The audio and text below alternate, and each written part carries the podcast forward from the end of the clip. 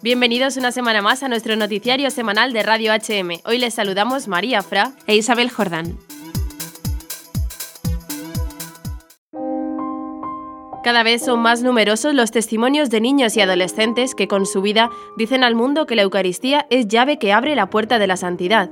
Es el caso de Carlos Acutis, el joven que en 2006 y con 15 años moría a causa de una leucemia declarado venerable por parte del Papa Francisco en julio de 2018. Antonia Salzano, su madre, recuerda que desde que hizo la primera comunión, Carlo no faltó ni un solo día a misa ni dejó de hacer adoración hasta su misma muerte. Si viajábamos, era una preocupación para él encontrar una iglesia cerca del hotel. Para él era esencial, asegura, ese amor por la Eucaristía, que él llamaba mi autopista del cielo. Su tremendo amor por la Eucaristía fue el punto esencial de su vida, y esto unido a sus grandes conocimientos informáticos le llevaron a convertirse en un ciberapóstol de la Eucaristía, recopilando y promocionando todos los milagros eucarísticos que se han producido por el mundo.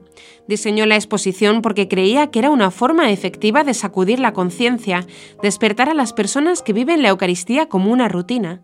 Por ello explica que Carlo quería que la gente comprendiera este don inmenso. Dios está con nosotros y esto debe ser motivo de felicidad y de esperanza para todos. Manuel Foderá, el pequeño guerrero de la luz que desde los cuatro años a los nueve años afrontó la enfermedad de un terrible cáncer, como si fuera una inagotable historia de amor con su Jesús, un pequeño que ofrece su dolor inocente hasta el final para convertir al mayor número de almas posibles. El 13 de octubre de 2007 fue el día de la primera comunión. Manuel tenía solo seis años, pero dadas las alarmantes condiciones de su estado de salud y su inestimable deseo de recibir el cuerpo de Cristo, el pequeño obtiene del obispo el permiso para anticipar el sacramento de la Eucaristía que recibe de manos del capellán. Ese día tan esperado no se encontraba bien.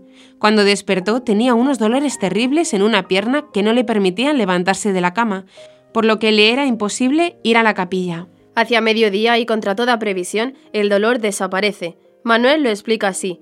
La Virgen dijo, Manuel no puede tomar a Jesús cojeando, por lo que ha hecho magia y me ha curado. Gracias, Virgen de mi corazón. Precisamente con la Eucaristía comienzan los asiduos coloquios con Jesús. Cada vez que el niño recibe el cuerpo de Cristo, cae en profunda contemplación. Si está en la iglesia, se tumba en la alfombra que está a los pies del altar.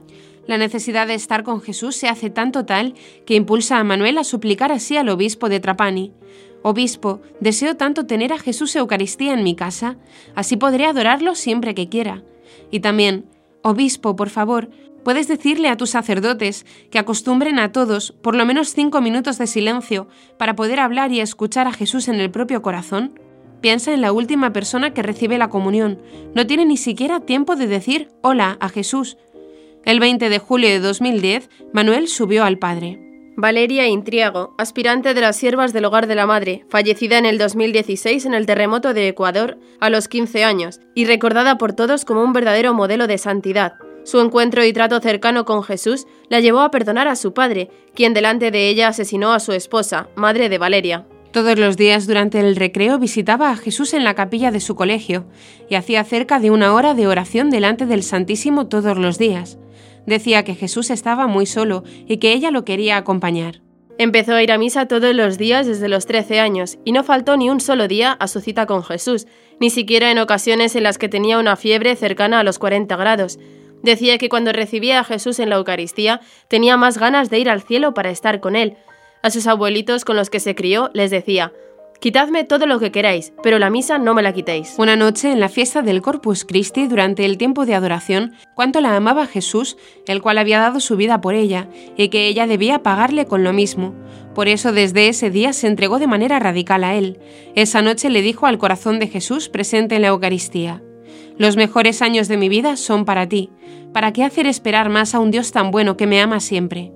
Desde ese momento vivió solo para Dios. Todas las actividades que realizaba diariamente las hacía por amor a Él y a nuestra Madre, y siempre con alegría.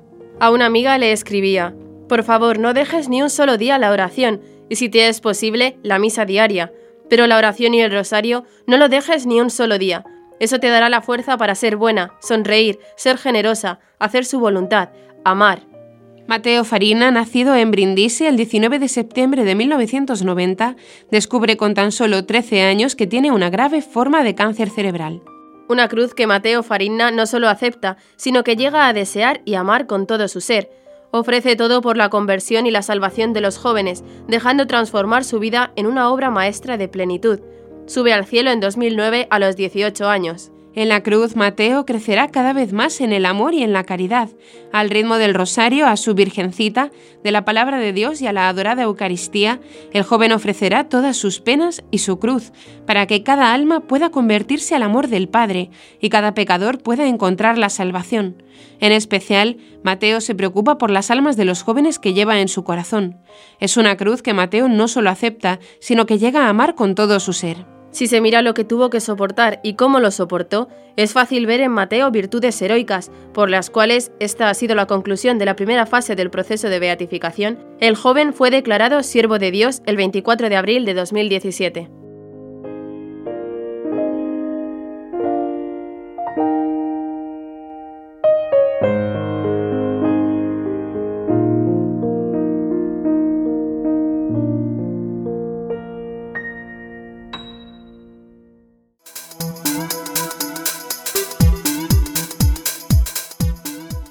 Comienza el noticiario. Comenzaremos con las noticias de interés internacional. Francia, la homosexualidad es una abominación, pero no la persona. Estados Unidos. Republicanos piden a Trump que vete cualquier ley proabortista. República Dominicana. Obispos recuerdan a padres su deber de acompañar la formación de los hijos. Estados Unidos. Caballeros de Colón donan mil máquinas de ultrasonido.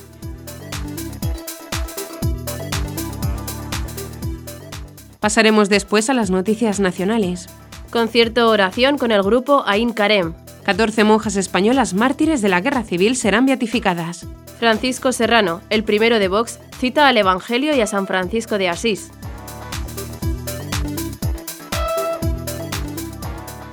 Y por último comentaremos algunas de las noticias más destacadas de la Santa Sede.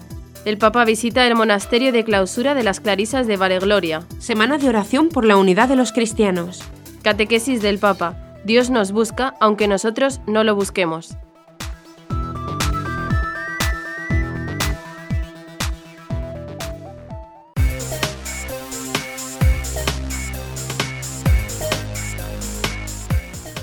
Comenzamos con las noticias internacionales.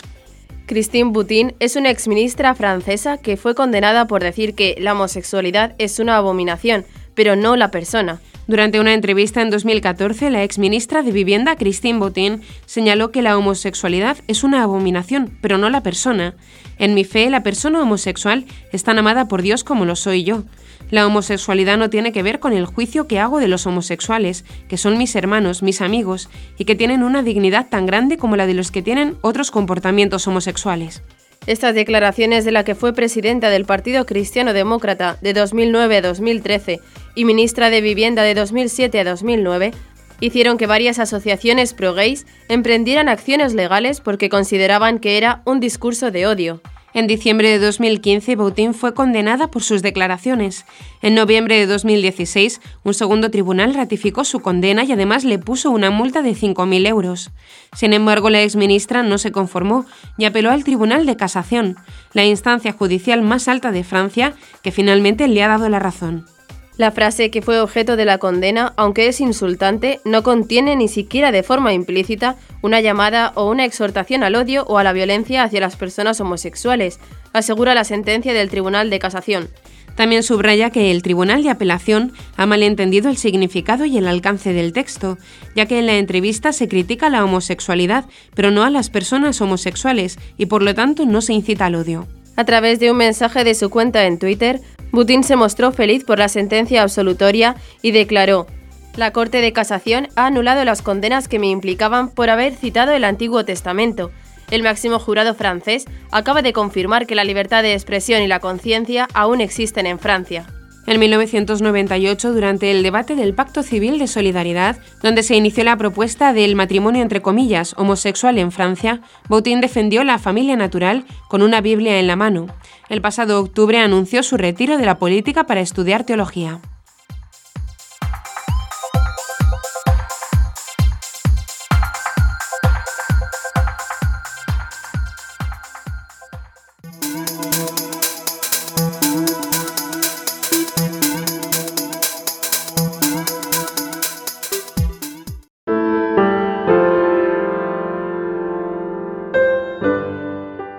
Miembros pro vida del Congreso y el Senado de los Estados Unidos enviaron esta semana dos cartas al presidente Donald Trump en las que le solicitan que vete cualquier legislación que debilite las actuales políticas federales pro vida.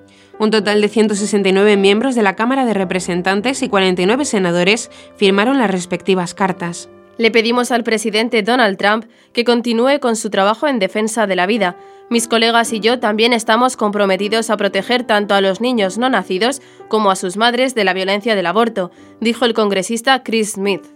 Smith agregó que estaba profundamente contento de que hubiera 169 miembros de la Cámara de Representantes que firmaran la carta a favor del veto presidencial sobre la base de que cualquier disposición prohibida se está debilitando o eliminando. No permitiremos que la dura lucha por los no nacidos quede sin efecto, dijo el senador Steve Daines. Estoy firmemente a favor de la defensa de las medidas provida del presidente y continuaré trabajando con mis colegas para avanzar en nuestra agenda provida. La Carta del Senado se centró en los derechos de conciencia para los profesionales de la salud y solicitó que los fondos de los contribuyentes en virtud del título 10, Planificación Familiar, no vayan a instituciones que realizan o fomentan abortos. En mayo, la administración de Trump implantó nuevas políticas que prohibían que los fondos del título décimo acudieran a organizaciones como Planned Parenthood. Dicha medida fue presentada como una gran victoria por los defensores pro vida.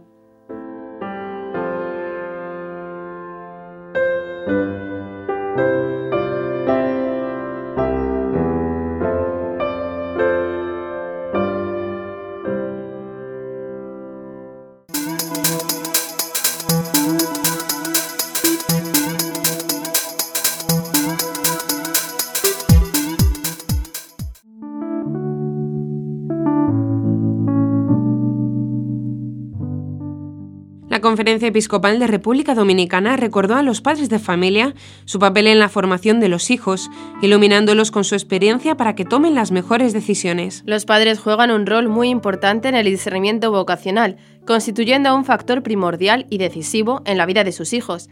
La familia es fundamental, pues los padres acompañan, orientan, guían, transmiten valores y creencias y los educan a sus hijos en la fe afirmó el episcopado en su carta pastoral, escuchar y acompañar a los jóvenes en un proceso de discernimiento.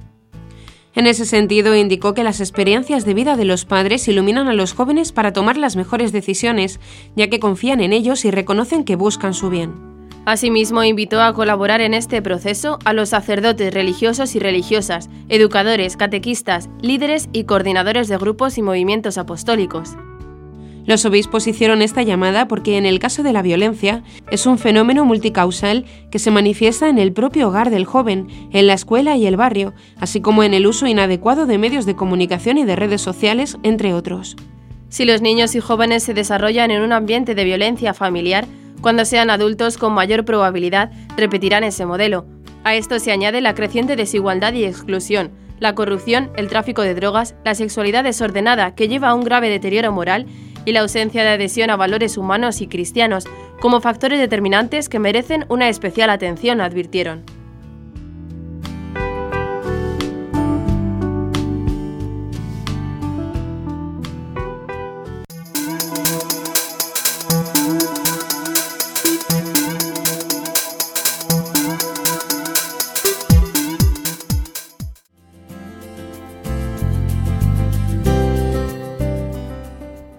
Un programa lanzado en 2009 para donar máquinas de ultrasonido a los centros de embarazo de Estados Unidos, superó las mil unidades gracias al trabajo caritativo de los Caballeros de Colón, la organización benéfica laical más grande del mundo. La construcción de una cultura de la vida nos exige a todos esforzarnos por el trato justo de los niños recién nacidos inocentes y acompañar con compasión a las mujeres que enfrentan embarazos de crisis, dijo el Caballero Supremo de los Caballeros de Colón, Carl Anderson, en la edición de enero de 2019 de la revista Columbia, publicada por la organización. Este programa está salvando cientos de miles de vidas, resaltó.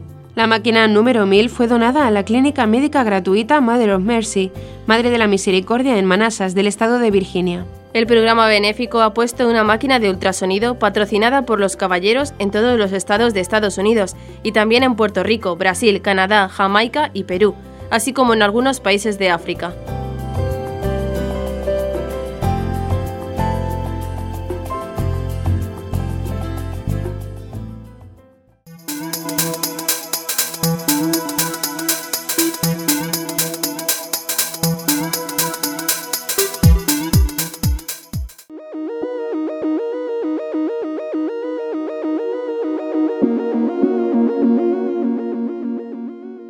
Vamos ahora a las noticias nacionales. Ain Karem es un proyecto de evangelización ideado y organizado por las Hermanas Carmelitas de la Caridad Bedruna, que surgió en el año 2000 con el objetivo de anunciar la buena noticia de Jesús, el Señor, a los más jóvenes. La idea surgió a raíz de una experiencia en la que se comunicaba la alegría de cantar a Dios y de poder comunicar con la música la verdad del Evangelio. Por ello, la señal de identidad de este proyecto ha sido y es cantar la palabra de Dios y ser de este modo una mediación para la oración y para el encuentro con Dios, especialmente para los jóvenes. Con el objetivo de que muchos jóvenes puedan ser llevados y atraídos por Dios, Caritas Diocesana de Santander celebra este sábado 19 de enero un concierto oración con el grupo Ain Karem, referente a nivel nacional de evangelización a través de la música. El acto comenzará a las 18.30 en la parroquia de la Anunciación de Santander, situada en la calle Juan de Herrera número 17. La entrada es libre y gratuita para todos los que deseen disfrutar de este momento de música y oración que les ayudará a tener un encuentro con Dios.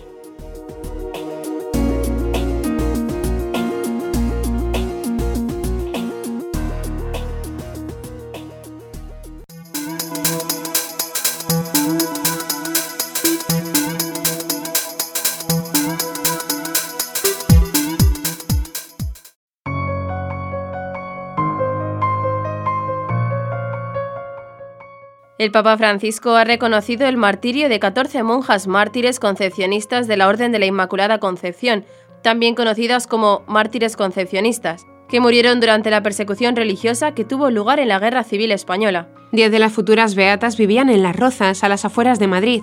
Al comienzo de la Guerra Civil Española su monasterio fue asaltado por los milicianos. Entonces las monjas se refugiaron en un apartamento en el centro de la capital en julio de 1936. El 8 de noviembre de ese mismo año, un grupo de milicianos obligaron a las monjas a salir de la casa en grupos de tres, para posteriormente ser fusiladas. Las cuatro monjas restantes que integran la causa fueron asesinadas en distintas circunstancias. Estas monjas poseen una calle en Madrid en recuerdo de su martirio, llamada Mártires Concepcionistas, a pesar de que el PSOE y Podemos intentaron cambiar el nombre de esta calle por la aplicación de la Ley de Memoria Histórica, no lo consiguieron.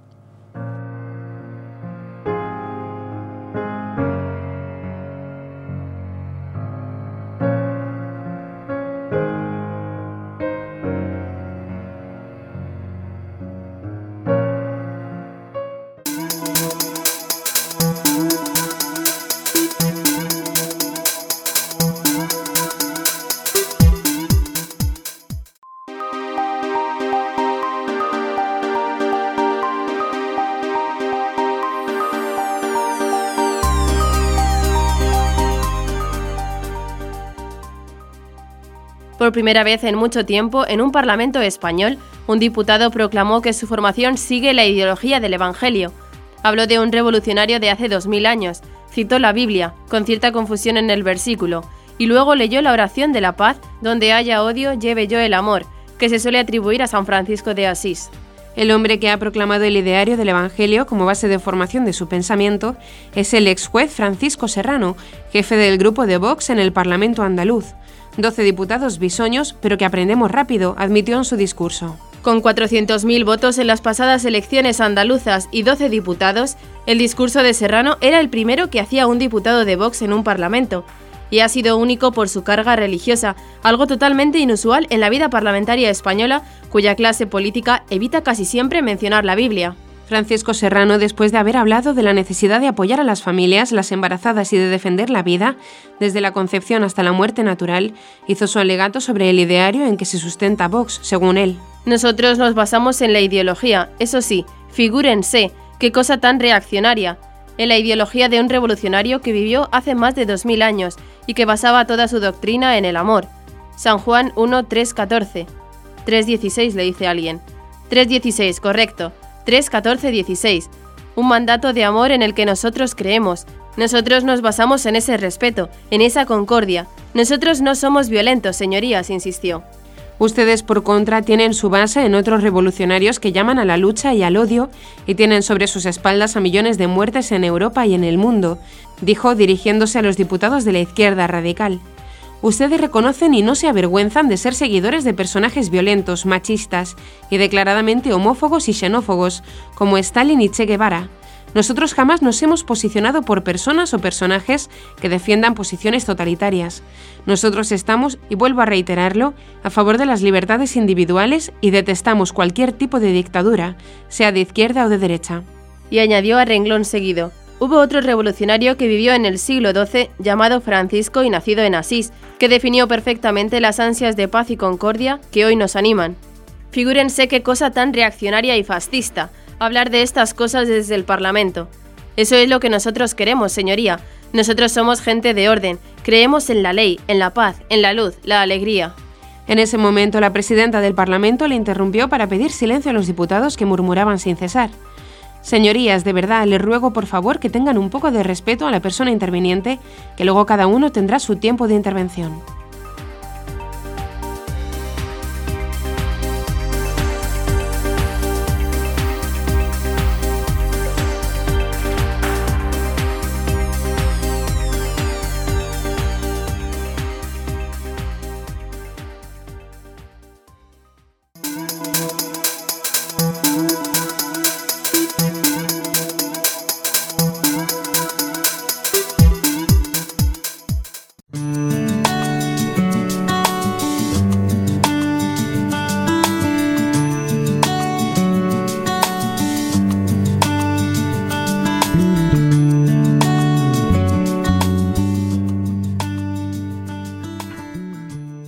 Vamos ahora a las noticias de la Santa Sede. El pasado viernes 11 de enero, el Papa Francisco realizó una visita privada al monasterio de clausura de las Clarisas de Valegloria, en el municipio de Spello, provincia de Perugia, en la región de Umbría, Italia, para animar a las religiosas de clausura a la vida contemplativa y compartir la Eucaristía, la oración y el pan con ellas. En la página web de la diócesis de Foligno, a la que pertenece el monasterio de clausura, se expresa que la visita del pontífice causó una gran sorpresa para las monjas clarisas de Santa María en Valegloria de Spello. Con este gesto, el Santo Padre quiso, en cierto sentido, devolver la visita que las religiosas hicieron a Santa Marta el pasado 25 de agosto de 2016. En aquella ocasión, el Papa les entregó la Constitución Apostólica Bultum Dei Quarere, en representación de todas las religiosas de clausura del mundo. Desde entonces, la relación entre la comunidad de contemplativas de Espelo, una de las más antiguas en seguir la experiencia de Santa Clara, y el Papa se ha ido intensificando, también a través del segundo secretario particular, Joannis Lazigaid, hasta la decisión del Santo Padre de hacer esta breve visita privada a Umbría. Por su parte, el obispo de Foligno, Monseñor Gualtiero Segismondi, dijo que el Papa le había manifestado la idea de realizar la visita varias veces. Entonces me di cuenta de que el viaje había tomado forma, porque en nuestro último encuentro, el Santo Padre me mostró que él conocía precisamente la distancia y el tiempo del viaje a Spello. En Nochebuena conocí el programa, y esta alegría que no podía compartir con nadie marcó todas las celebraciones de estos días. Incluso la nieve no detuvo la voluntad del Santo Padre. Ha sido incontenible la alegría de las monjas que recibieron al Papa poco antes de las 9 de la mañana, antes de celebrar la misa con el segundo secretario y el obispo. Después el Santo Padre compartió un tiempo de diálogo libre e informal y un almuerzo antes de regresar hacia Roma a primera hora de la tarde, dejando una bendición para toda la diócesis de Foligno en vísperas de las fiestas patronales.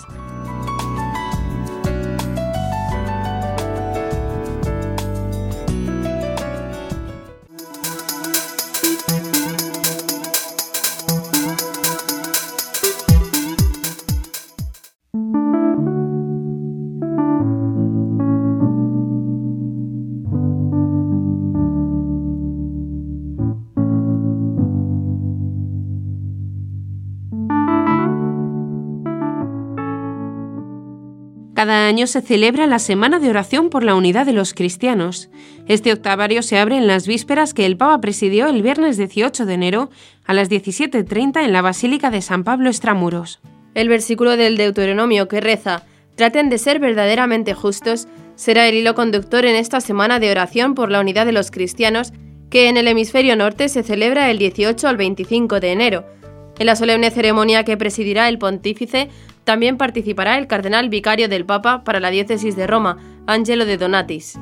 Tradicionalmente el Santo Padre clausuraba las celebraciones del octavario, pero este año, precisamente durante esos días, su santidad estará realizando su viaje a Panamá con motivo de la Jornada Mundial de la Juventud.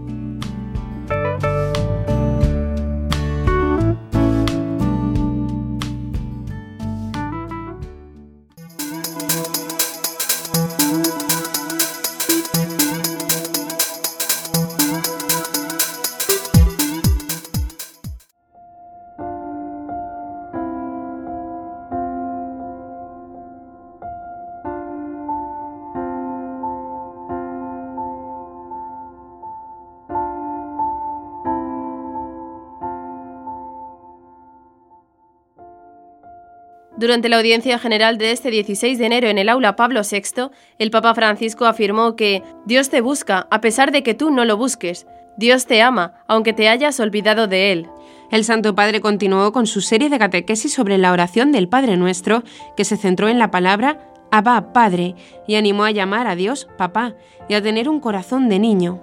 Decir Abba, explicó el Papa, es algo mucho más íntimo, más conmovedor que simplemente llamar a Dios Padre. Esta expresión evoca afecto, calor, algo que se proyecta en el contexto de la edad infantil. La imagen de un niño completamente envuelto en el abrazo de un padre que siente infinita ternura por él. Por ello señaló que, para rezar bien, es necesario llegar a tener un corazón de niño.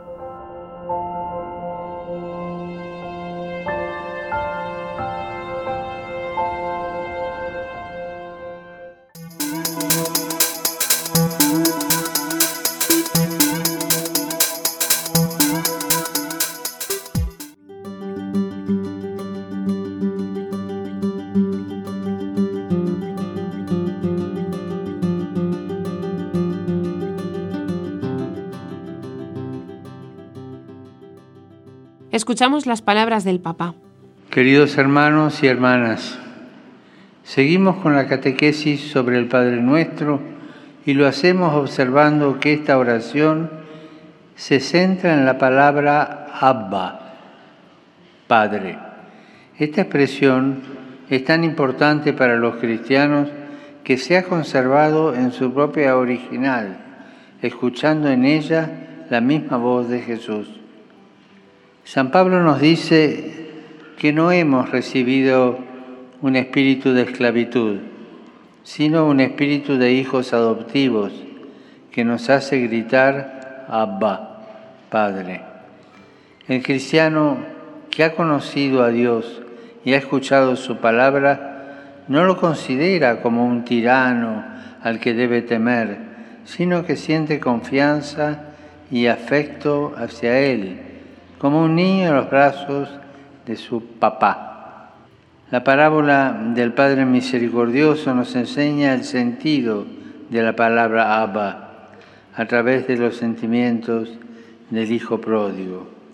La actitud de la figura del Padre de esa parábola que abraza al Hijo después de haberlo esperado por mucho tiempo nos recuerda el espíritu de la Madre que sigue amando y perdonando a los hijos aunque no lo merezcan. Para un cristiano, rezar es decir simplemente Abba.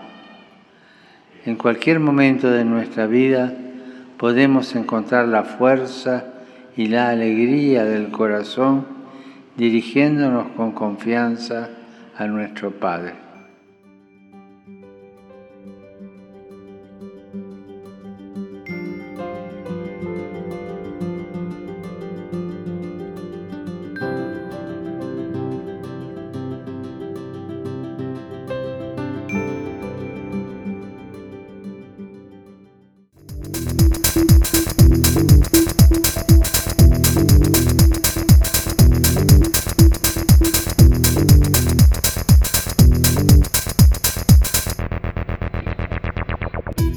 Y hasta aquí nuestro informativo semanal. Esperamos que haya sido de su agrado. Recuerden que pueden seguir escuchándonos siguiendo el resto de nuestra programación en directo a través de la web www.radiohm.net. En ella podrán encontrar también distintos podcasts con los informativos anteriores y otros audios que también pueden ser de su interés. Seguiremos estos días informando de las noticias de la Iglesia y del mundo a través de nuestros breves espacios informativos que les ofrecemos todos los días, cada media hora aquí en Radio HM 88.9 FM y HM Televisión, ayer, hoy y siempre la verdad. Gracias por habernos acompañado. Les han informado María Fra e Isabel Jordán. Hasta la próxima semana.